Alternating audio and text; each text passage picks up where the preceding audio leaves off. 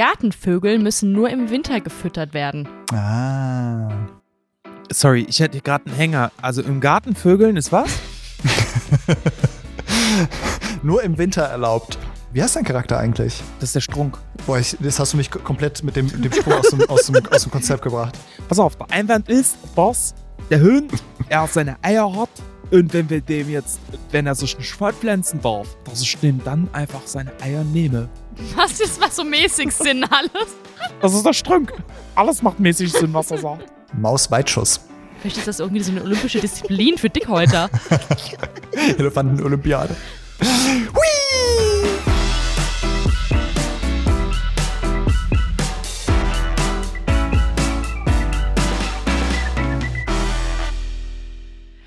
Willkommen bei der neunten Folge unseres Podcasts. Heute wieder am Start mit mir der Massi und der Karim. Moin. Hallo, das war der fünfte Anlauf für das Intro.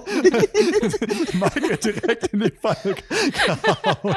Ach, wahre Freunde braucht man. Karim. Ich hab's nicht so mit Einleitung. War doch super. Dafür fand ich diese sehr, sehr schön. Toll, oder? Ich war froh, dass mir eure Namen eingefallen sind. Eine Ausländer und der andere und ich wir machen jetzt einen Podcast. So, irgendwas mit Tieren. super. Leute, wir reden heute wieder über unser allerliebstes Thema in, diesem, äh, in dieser Podcast-Reihe. Nämlich unseren Sponsor Megazone Nord. Wir müssen, äh, bevor, bevor Marci erzählt, was, was äh, unser, unser Thema ist, ähm, müssen wir noch ganz kurz uns bei unserem sehr netten Sponsor bedanken, Megazone Nord. Ähm, wenn ihr Bock habt, äh, was für euer Tier zu kaufen, ein bisschen Equipment braucht, Lockdown-mäßig irgendwie nicht in den Laden könnt, dann guckt doch mal auf megazone-nord.de vorbei. Da findet ihr alles an, äh, ja, so Tierbedarf. Vielen Dank für die Unterstützung. Massi, hit us. Du darfst. Oh yes, wir reden über Mythen, Leute. Das ist so geil. Ich könnte, ich liebe dieses Format einfach. Und das Verrückte so ist, cool. uns gehen wirklich nicht die Themen aus. Immer wenn man denkt, ah, jetzt müssen wir da langsam alles haben, kommt wieder was Neues. Ja, Ich muss ganz total. ehrlich sagen, also ich habe überwiegend die Schwierigkeiten auszusuchen, welches, welches, welche, welches Mythos, welchen Mythos? Welcher Mythos? Alter, was? Welcher Mythos? Ausländer lässt grüßen. welcher, welchen Mythos ich als erstes hier erwähne.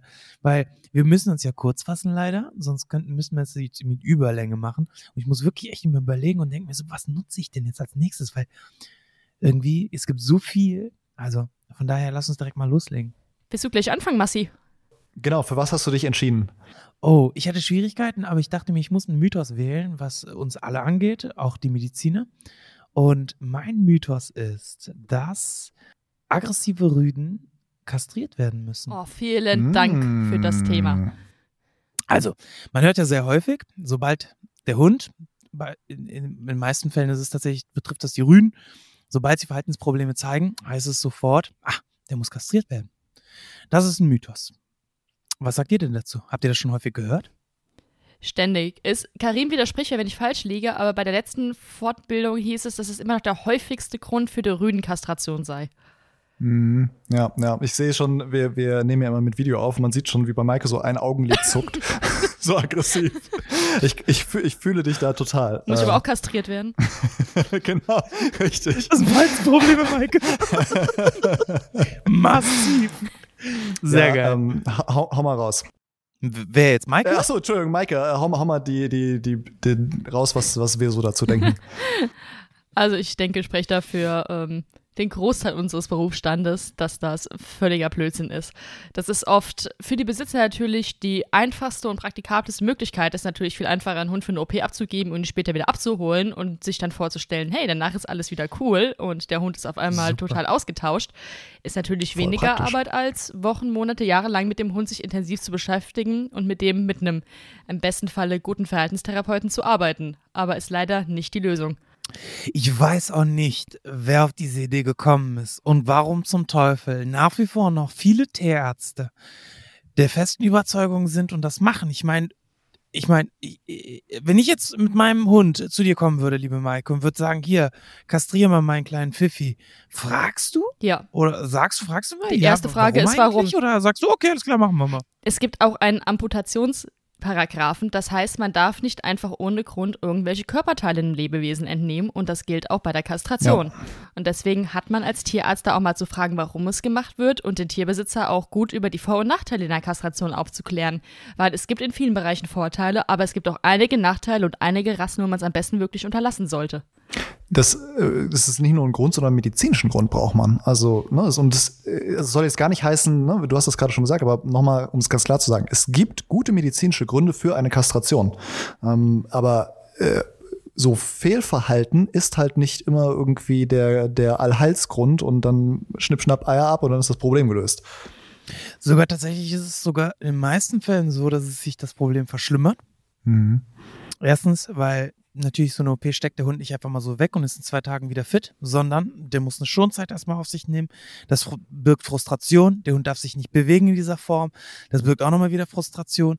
Zudem ist es so, dass die meisten Hunde, das Verhalten, was sie zeigen, in dem Fall auch jetzt die Rüden, über die wir ja reden, auch bei den Weibchen, dass egal welches Verhalten die zeigen, es meistens daraus resultiert, dass sie verunsichert sind. Unsicherheiten, Angst, das sind die Dinge, die eigentlich eher sogar verstärkt werden dadurch.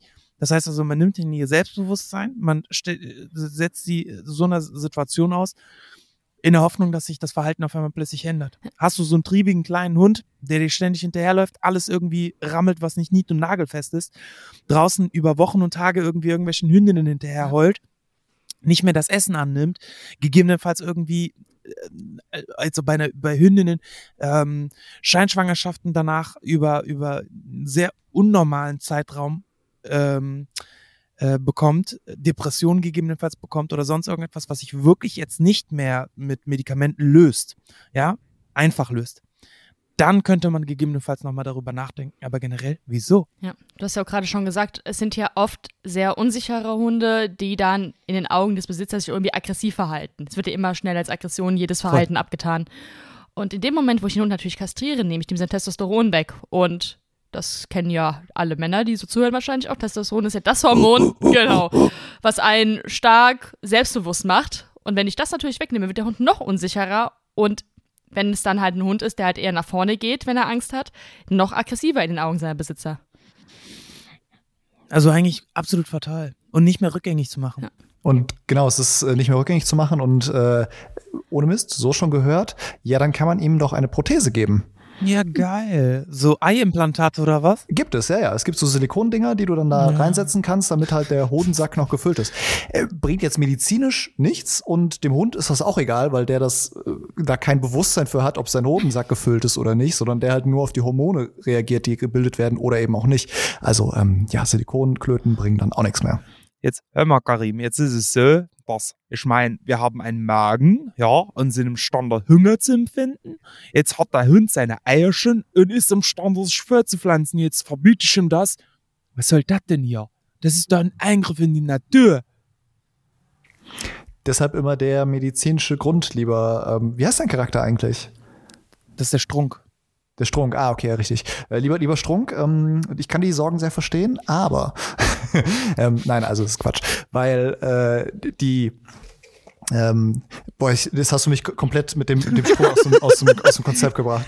Was war der fällt Einwand vom Strunk? Das, fällt das es dir einfacher, wenn du das mit einem Akzent jetzt sagst oder einem Dialekt oder sowas? Pass auf, der Einwand ist, dass der Hund, er seine Eier hat und wenn wir dem jetzt, wenn er sich nicht fortpflanzen darf, ja, wenn er nicht seinem Trieb folgen darf, dass ich dem dann einfach seine Eier nehme. Was ist was so mäßig Sinn alles? Du, du, das ist der Strunk. Alles macht mäßig Sinn, was er sagt. Der Strunk hat schon äh, in sich kein, kein sehr gutes Argument. Also nein, ähm, es gibt medizinische Gründe dafür und wenn diese medizinischen Gründe gegeben sind, dann sollte man auch den Hund kastrieren. Macht euch einfach, ich glaube, so die Bottomline unter diesem, äh, unter diesem Mythos ist, man so, muss sich bewusst sein, woher ein Problem kommt und dann kann man an die Ursache gehen. Wenn man einfach sagt, okay, die Ursache ist, äh, dass er äh, irgendwie zu viel Eier hat und wir müssen die äh, Anzahl an Eiern. Aber wie viel ist zu viel eigentlich? Drei, vier, fünf. dann äh, ne, wenn man sich keine Gedanken über die Ursache macht und einfach eine falsche Ursache behebt, dann hat man nichts gewonnen. Das ist quasi die Bottomline. Und wenn man sich eben nicht sicher ist, gibt es eben auch noch die Methode einer chemischen Kastration. Das sind so kleine Hormonimplantate, die werden in den meisten Fällen zwischen die Schulterblätter, manche setzen sie auch im Bereich des Bauchnabels ein und die halten dann je nachdem sechs bis zwölf Monate und geben eben ein Hormon ab, was ähm, die Sexualhormone des Rüden unterdrückt. Und dazu muss man zum einen aber mal sagen, das dauert so sechs bis acht Wochen, bis die Dinger wirken. Das heißt, in der Zeit kann sich das Verhalten, was man eigentlich nicht haben möchte, im Moment sogar noch verschlimmern, wenn es damit zusammenhängt, wie zum Beispiel hypersexuelles Verhalten. Danach geht das wieder runter. Man sieht das auch ganz gut, weil die Hoden werden kleiner. Wenn es aufhört zu wirken, werden Genau, die Hoden ja. wieder größer. Und ich denke, das ist eine ganz gute Methode, das wenigstens mal anzutesten, wenn man sich nicht sicher ist, ob eine Kastration auch wirklich helfen würde. Und es ist reversibel. Es wirkt dann einfach irgendwann nicht mehr.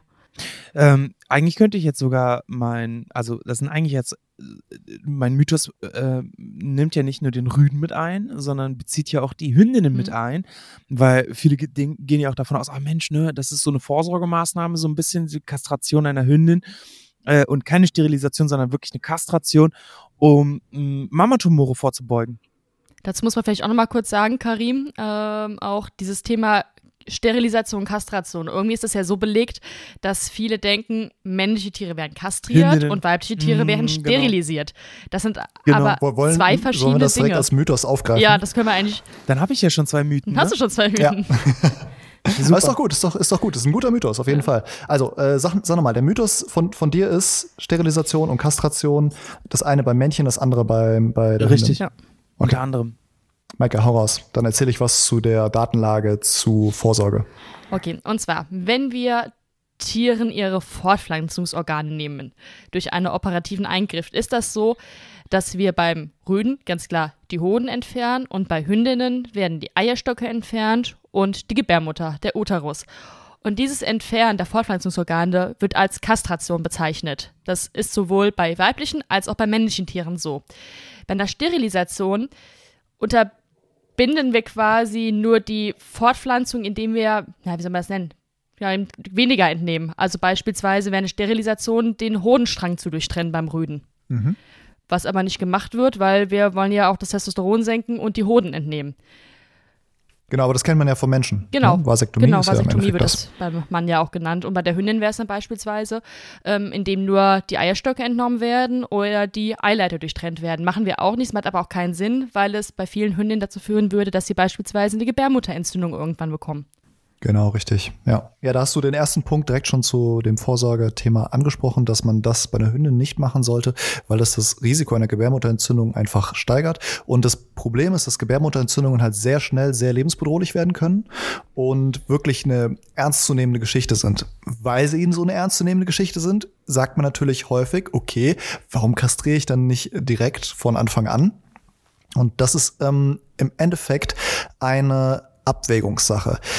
Es gibt da Untersuchungen zu, aber es gibt keine Untersuchungen, die ausreichend gut belegen ob, und ganz klar sagen, ab dem Zeitpunkt sollte man auf jeden Fall kastrieren oder man sollte nicht kastrieren, sondern es ist es bleibt leider eine Abwägungssache. Und deshalb kann ich nur empfehlen, sprecht mit eurer Tierärztin. Es lohnt sich, ähm, das Ganze abzuwägen, weil das Risiko, dass Hunde, Hündinnen eine Pyometra, also eine Gebärmutterentzündung bekommen, ist da. Es ist auch nicht sonderlich niedrig bei den meisten Hündinnen. Es ist aber auch so ein bisschen rasseabhängig. Und für Gesäugetumoren genau das gleiche. Da ist das Risiko aber ein bisschen niedriger noch als bei der Gebärmutterentzündung. So, und ähm, die Kastration, ähm, Gebärmutterentzündung funktioniert nicht, weil da ist keine Ge- Gebärmutter mehr. Und da hat man quasi den hundertprozentigen Schutz. Ja, außer in ganz seltenen für- Fällen von der Stumpfpyometra, wo sich ein bisschen Teil verbleibt. Genau. Aber das ist wirklich selten, ja. Aber das ist dann meistens, wenn die OP nicht komplett richtig äh, 100% ordentlich durchgeführt wurde. Mm, Also bei einer gut durchgeführten OP ist da halt nichts mehr, was sich entzünden kann. Gesäugeleistentumoren ist so ein bisschen strittig. Die einen, die einen Studien sagen, ja, es schützt davor. Die anderen sagen, hm, nur in den unteren zwei Dritteln. Also man weiß es nicht so genau, um ganz ehrlich zu sein. Deshalb ist es eine äh, Abwägungssache. Beispiel. Ich hatte ähm, bei unsere ähm, letzte Hündin bei meinen Eltern ist an einer ähm, äh, Pyometra fast gestorben, ja, obwohl ich das, die, ich kenne die Symptome, habe ich oft gesehen, ich weiß genau, worauf ich achten muss. Das ging so rasant von der, dass die fast die Ohren angelegt hat und dann wurde sie notoperiert. War ein Riesenakt, die hat ewig gebraucht, bis sie sich davon er, äh, erholt hat.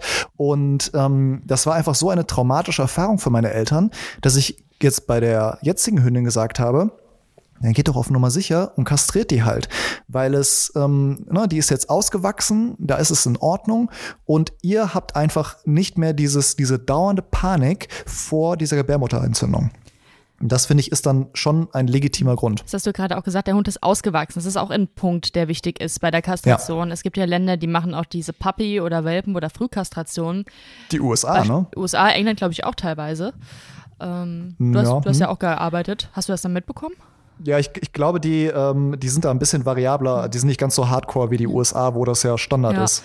Und das ist zum Beispiel eine Sache, die ich nicht machen würde, weil wir einfach wollen, dass der Hund von seinem Wesen her gefestigt und entwickelt ist, dass das Fell sich schon zu einem erwachsenen Hundefell entwickelt hat, weil sonst hat man halt sein ganzes Leben lang einen Hund, der von der Art her so ein bisschen welpig Infantil ist. Das klingt, genau, das klingt erstmal süß und schön, aber das ist für den Hund überhaupt nicht schön, für einen später auch nicht schön, weil der halt überhaupt nicht in seinem Wesen gefestigt und überhaupt nicht selbstbewusst ist. Und das macht dann später wieder Probleme. Stell dir vor, ihr würdet für immer 13 bleiben. Schrecklich. Voll. Für, für immer 18 wäre super. ist, das, ist das nicht so ein Lied? Forever? Ja, ich weiß. Forever Young? das Problem ist auch noch hier, dass nicht nur das Verhalten des Hundes sich verändert, sondern auch das Verhalten anderer Hunde dem Hund gegenüber. Wenn ein Tier mit einem infantilen Wesen da rumtollt und macht, sieht das erstmal für uns Menschen total lustig aus. Für die Hunde ist es total erschreckend. Stellt euch mal vor, ihr lernt irgendwie einen erwachsenen Mann oder eine Frau kennen und die verhält sich wie so ein kleines Kind und tollt da rum und macht da irgendwelche dummen Witze und lächelt und äh, gackert da rum wie so ein Du schreibst Dating mit mir, ja?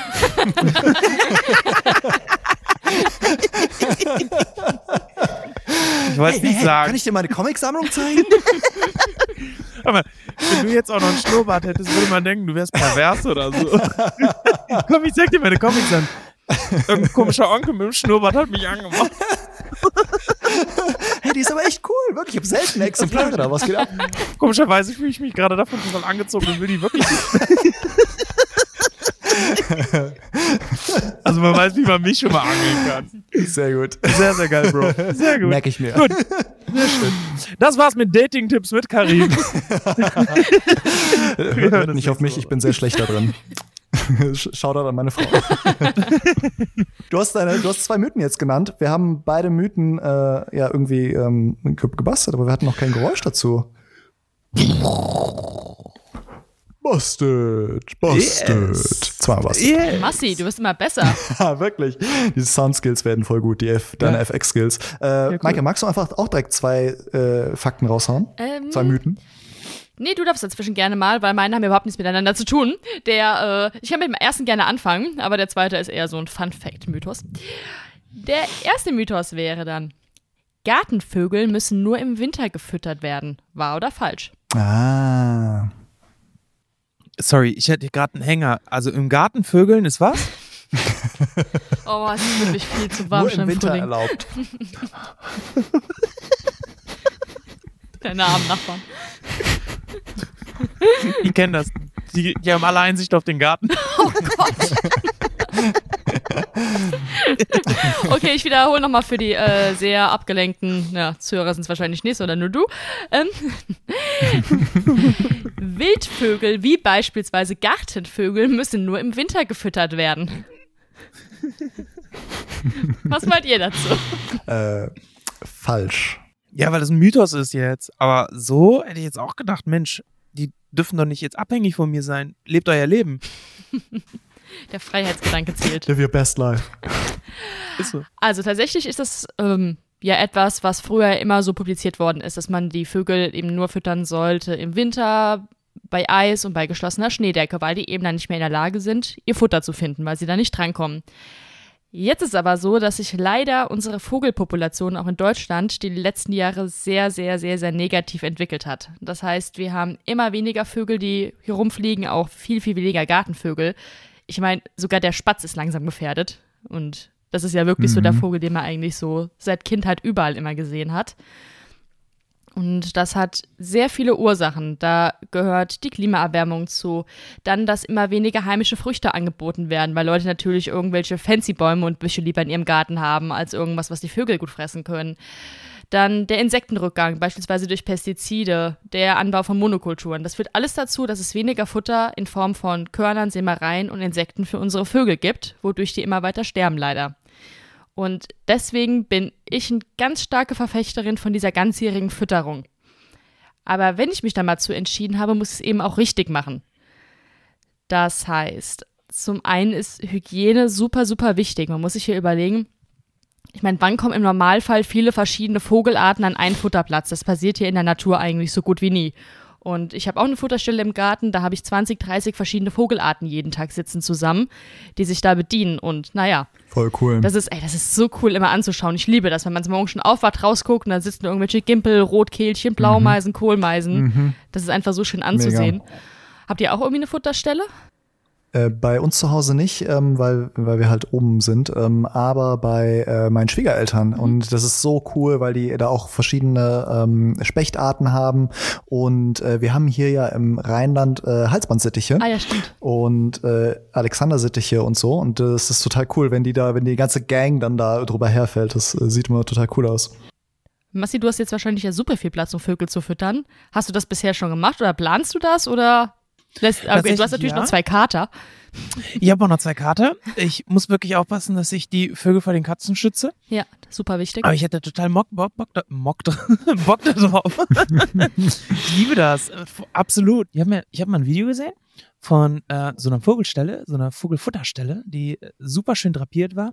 Und da ist man das Eichhörnchen dahin gegangen und hat sich da die äh, Vogelkörner geholt. Und dann ist der Mensch auf die Idee gekommen, pass mal auf, ich könnte ja die Stange mit Butter oder sowas oder Öl oder sowas einschmieren, damit die mal runterrutschen. Oh, wie das sah so lustig aus. Die, die Eichhörnchen sahen aus wie kleine Gogo-Tänzerin, die wir hoch von der Stange runtergerutscht aber ihr, ihr, müsst mal, ähm, äh, ich weiß nicht, ob ihr das kennt, aber dieses Mark Rober-Video mit den Eichhörnchen, wo er für die Eichhörnchen einen so American Ninja-mäßigen Parcours ja, baut. Ja, das ist cool. Kennst du das? Also googelt ja. mal, ähm, äh, bei, äh, geht mal zu YouTube und sucht dann Mark Rober, R-O-B-E-R, Squirrel und äh, es ist großartig, einfach nur mal, um zu, äh, zu zeigen, wie, wie großartig Eichhörnchen sind.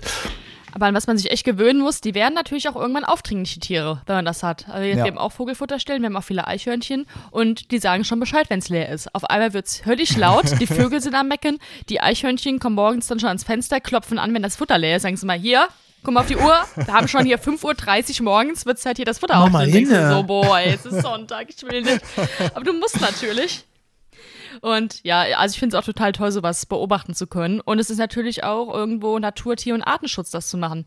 Aber da muss man auch natürlich auf ein paar Sachen achten, beispielsweise eben auf die Hygiene. Das heißt, wir haben sehr viele Tiere konzentriert an einem Platz, die natürlich auch ihre Häufchen dahin machen. Und wenn ein Vogel krank ist, sind es alle anderen im Nachhinein auch.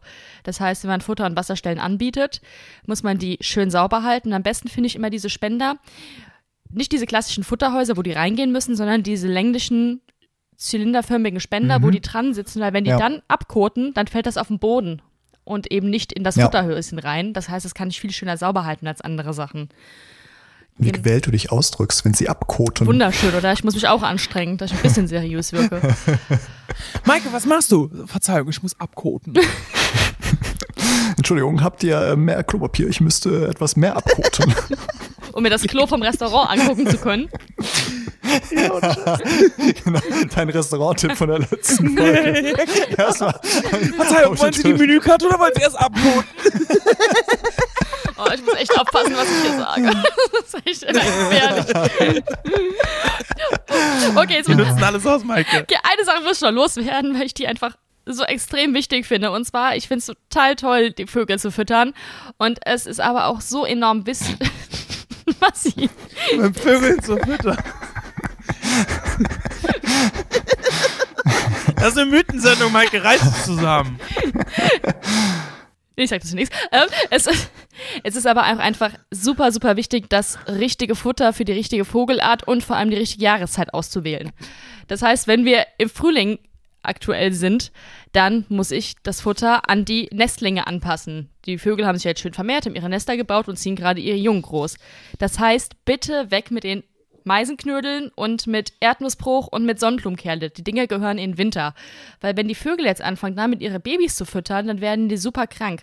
Wir hatten die letzten Jahre immer wieder tote Vogelbabys gefunden und wussten nicht, was los ist und gucken uns das natürlich an. Und die sahen einfach schlimm aus, die Federspulen sahen schlimm aus, die waren vom Gewicht her nicht richtig weit, die Gelenke sahen schlimm aus. Dann haben wir die mal aufgemacht und gesehen, dass ganz viele von diesen Küken Erdnussbruch, Sonnenblumenkerne und Fettanteile von diesen Meisenknödeln krass. drin hatten. Und das führt natürlich dazu, dass die totale Verdauungsbeschwerden bekommen, bis hin zu Verstopfungen. Die können die Nährstoffe nicht aufnehmen, die Leber verfettet und die sterben einfach dadurch. Das heißt, Und was sollte ich dann jetzt im Frühjahr füttern? Naja, es gibt ja verschiedene Vögel. Die meisten Vögel im Garten füttern ihre Nachkommen schon mit Insekten. Das heißt, am besten biete ich wirklich lebende Insekten an. Da kann ich so eine Mischung machen in verschiedenen Größen von Heimchen, Buffalos beispielsweise ähm, oder auch andere ja, Insektenfutter, was man so im Handel einfach kaufen kann. Und ja, kann das dann einfach, oder Mehlwürmer gehen auch, aber die auch bitte dann frisch und nicht getrocknet, weil das ist einfach nur Fett mit ein bisschen Chitin dran. Das braucht kein Tier. Und wie, entweder lege ich die wirklich lebend in den Garten, dann müsst ihr mal, probiert das mal aus, da kommen unglaublich viele Vögel auf einmal an. Oder ich kaufe sie als Tiefkühlware und lege sie zum Auftauen raus, das geht raus. Und dann halt ansonsten noch kleine Sämereien für die vegetarischen Vögel. Du noch mehr vegetarische Alternativen? Für dich jetzt oder für deine Gartenvögel? Nein, für die Gartenvögel. Nee, da ist am besten wirklich äh, kleinen, kleinen Samen anzubieten. Da gibt's aber auch, muss man halt schauen, dass man im Tierhandel dann sich gut informiert und dann schaut, dass man wirklich ein Frühjahrsfutter, äh, eine gute Frühjahrsfuttermischung für Vögel findet. Ein gutes Indiz ist, wie gesagt, dass kein Erdnussbruch und keine Sonnenblumenkerne drin sind. Super, das wusste ich nicht, Maike. Das hat mir wirklich echt geholfen. Wusste ich Super. auch nicht, voll gut. Ich werde das direkt bei den Schwiegereltern checken, was die verfüttern.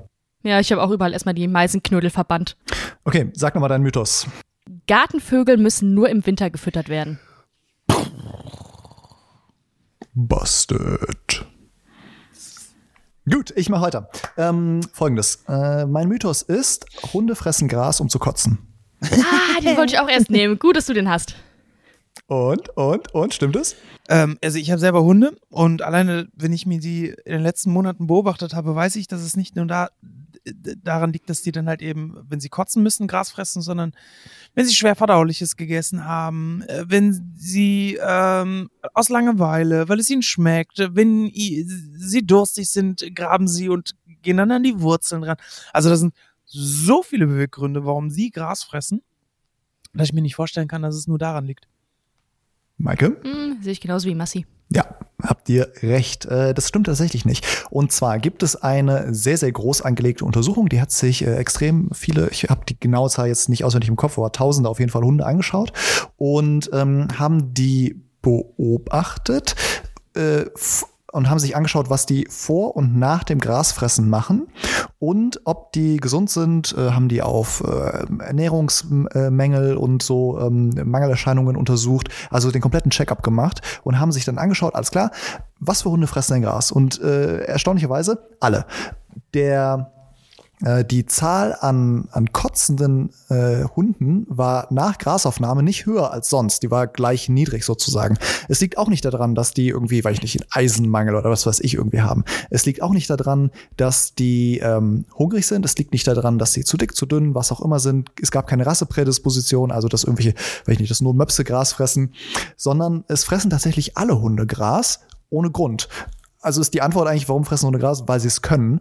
Und ähm, man vermutet, dass das auf Wölfe zurückgeht, weil man beobachten kann, dass Wölfe, die fressen Gras, und zwar äh, auch eine Vermutung, um äh, Parasiten auszuscheiden, weil man da festgestellt hat, dass ähm, Wölfe mehr Gras fressen, wenn sie mehr Magen-Darm-Parasiten, also Würmer zum Beispiel, haben.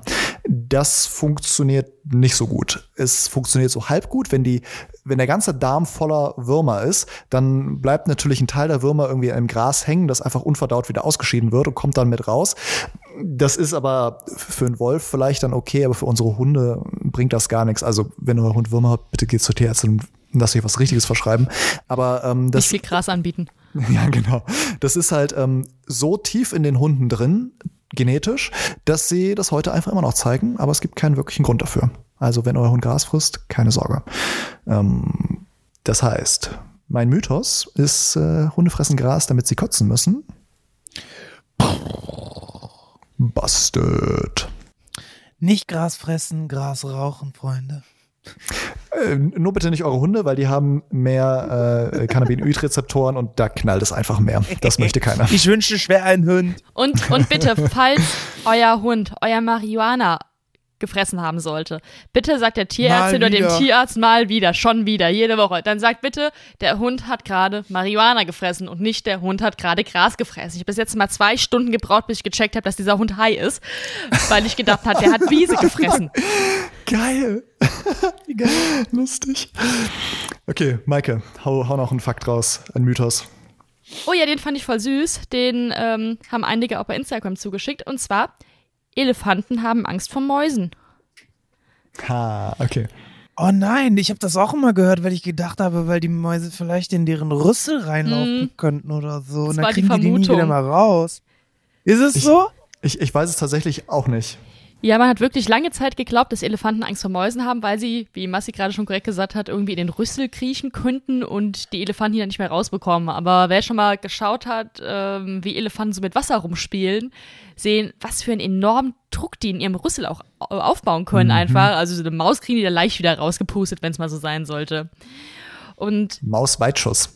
vielleicht ist das irgendwie so eine olympische Disziplin für Dickhäuter. Wir haben es einfach noch nicht gecheckt. Olympiade.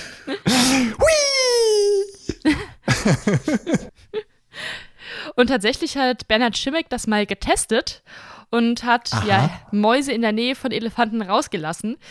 Die waren erstmal ganz interessiert, haben die Mäuse auch beschnuppert und dann hat der Versuch leider nicht so erfreulich geendet. Die Elefanten haben die halt in den meisten Fällen einfach zertrampelt.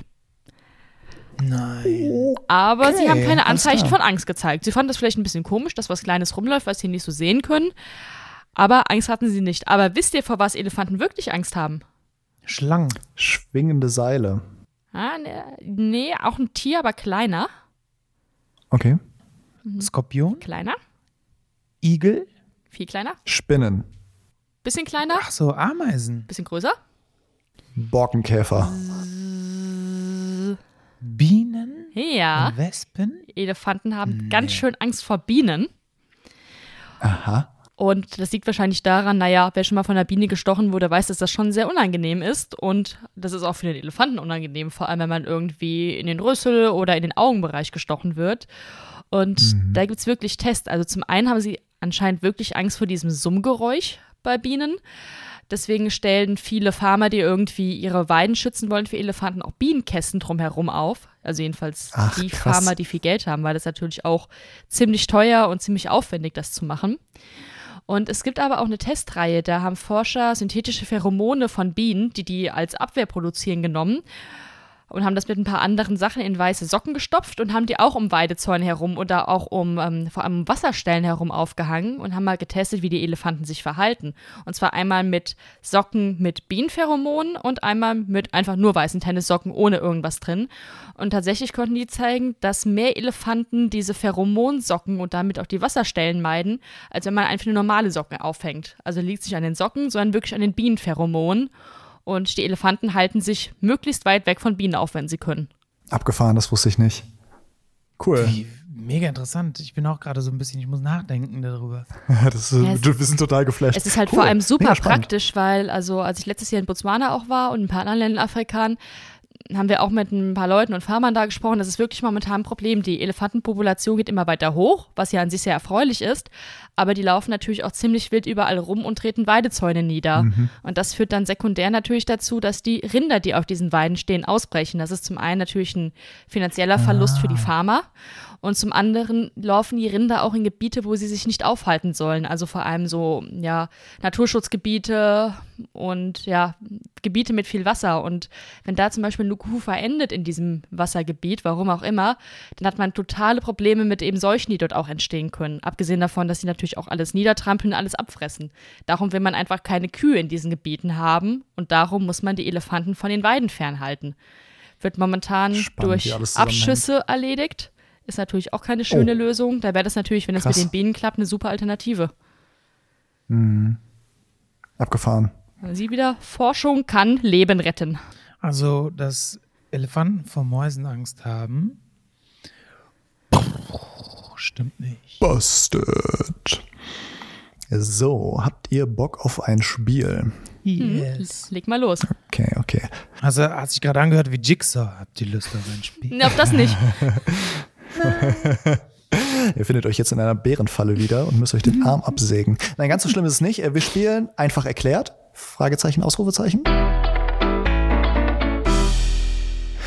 Und so geht's. Ähm, also ich äh, verdiene ja so mein, mein, meine Brötchen mit ähm, äh, Dinge erklären, Dinge über Tiere erklären, äh, auf YouTube primär.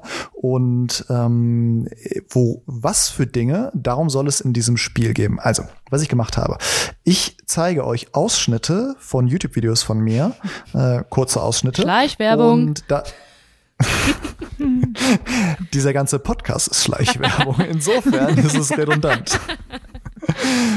äh, und ihr sollt raten, worum es in diesem Video geht. Okay? Oh cool, das ist eine gute Idee. Gut, alles klar. Achtung. Sehen wir das Video? Nein, natürlich nicht. Ihr hört es nur. Hören wir das? Ach so. Genau. Ich habe äh, so kleine Schnipselchen für euch vorbereitet und äh, Aber ich habe mir ein paar deiner Videos angeguckt, Bro. ja, ich hoffe alle. Verschafft mir das jetzt einen Vorteil? Ja, natürlich. Zu Recht. okay, Achtung.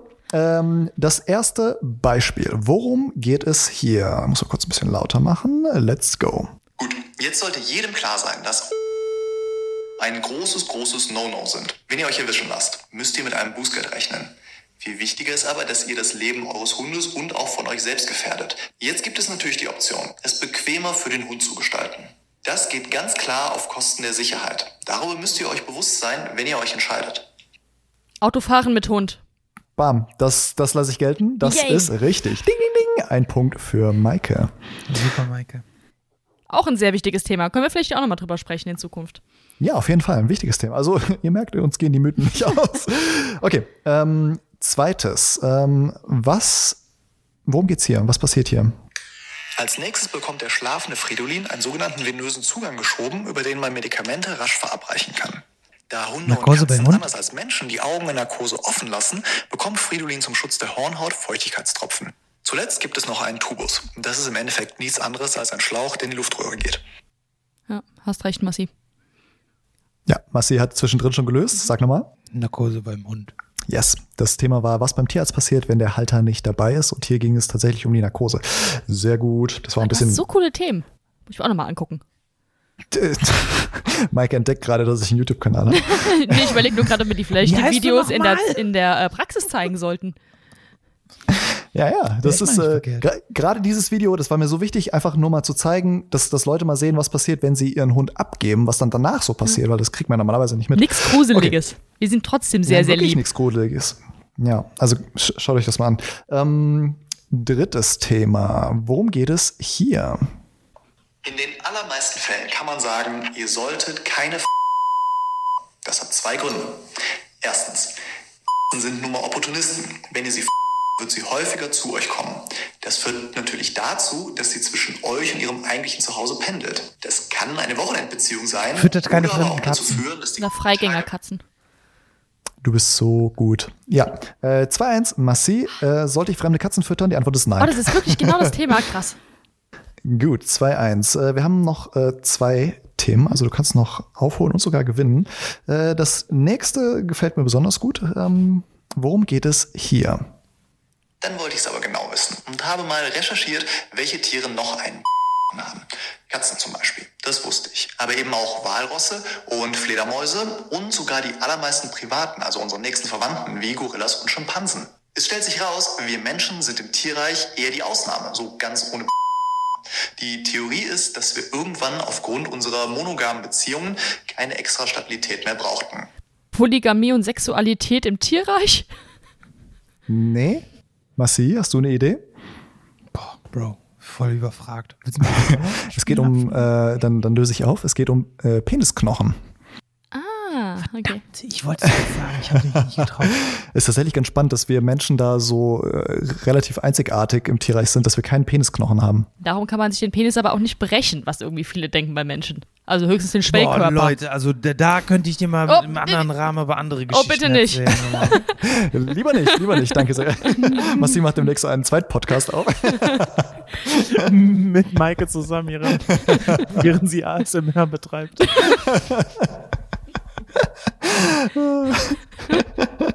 Naja, wer unsere letzte Folge nicht gehört hat, ähm, ihr habt was verpasst, hört da mal rein. okay, äh, letztes, Maike, du kannst noch ausgleichen. Äh, worum geht es in diesem Video, äh, diesem Ausschnitt hier? Die Hündin meiner Schwiegereltern ist der flauschigste Hund auf der Welt und sie wird langsam älter.